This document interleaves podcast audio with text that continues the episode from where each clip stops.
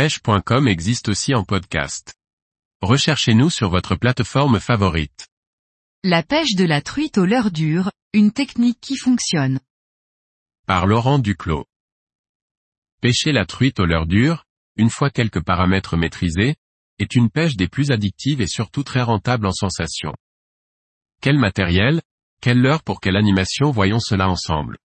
Depuis 2003, je me suis mis à rechercher tous les types de carnassiers au leurre, que ce soit en mer ou en eau douce et cette technique me permet de déclencher de nombreuses attaques. Dans les magasins, nous disposons désormais d'une quantité quasi illimitée de modèles, matières, sonorités, coloris.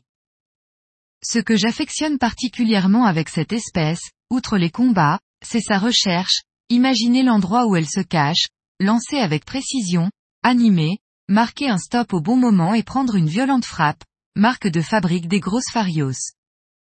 Il existe trois grandes typologies de leurres. Les flottants, qui descendent uniquement au moment de l'animation, leur particularité est de remonter au moment des pauses, ce qui peut être pratique pour peigner de longs postes calmes en grande rivière. Les suspendus, suspending, qui restent sur place au moment des pauses, ils vont descendre lors de la récupération jusqu'à leur profondeur de nage. Ils ont pour moi un gros avantage, car au moment du stop, le leurre reste immobile devant le poisson, ce qui déclenche souvent l'attaque. Les coulants, sinking, qui comme leur nom l'indique sont coulants, souvent lourds, ils permettent d'affronter les forts courants, les fosses profondes ou simplement pour gagner en distance de lancer. L'effet d'oscillation coulante lors d'une pause est redoutable d'efficacité, et parfois, laisser le leurre descendre pour taper le fond avant de reprendre l'animation fait des merveilles. J'utilise en priorité un leurre dur de la gamme Dex de chez Berkeley, le Dex Bullet Jerk. Ce leurre est disponible en trois tailles, 5 cm, 8 cm et 11 cm. En ce qui me concerne, j'opte d'abord pour la taille en 5 cm afin de cibler des poissons actifs sur des verrons ou autres petits poissons fourrage. Si je ne déclenche pas d'attaque et que les poissons sont plus apathiques, j'opte pour la taille 8 cm voire dans certains cas 11 cm, plus de volume pour tenter de décider ces carnassiers. Le Dex Bullet Jerk est vraiment intéressant, designé au Japon, il conserve les normes de qualité et de finition japonaises. Il se lance avec précision grâce à son transfert de masse en tungstène et sinking, ce qui lui offre une grande polyvalence. Il tient très bien dans les courants, on peut le ramener vite pour qu'il reste assez haut dans la couche d'eau, mais aussi plus lentement pour passer plus profond et séduire des poissons plus difficiles. Il renvoie de puissants signaux visuels, sonores et vibratoires auxquels les truites ont vraiment du mal à résister.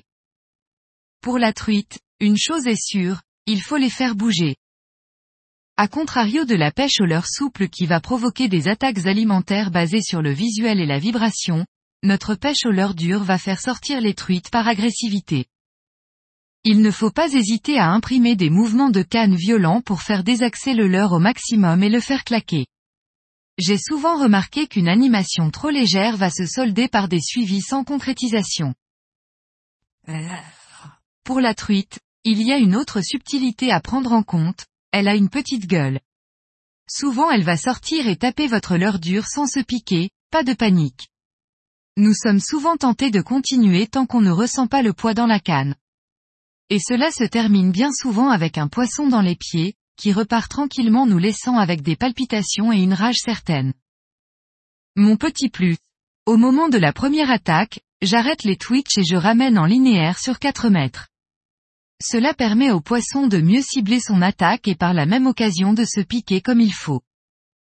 En termes d'angle, je pêche trois à ce qui me permet d'animer de façon perpendiculaire à la rivière et de passer juste devant le nez des poissons. Pour cette technique, je vais utiliser des tresses de diamètre de 12 centièmes avec un bas de ligne en fluorocarbone de 18 centièmes à 28 centièmes, dépend de la taille de la rivière et des encombrements, sur un moulinet Mitchell MX7 taille 2500.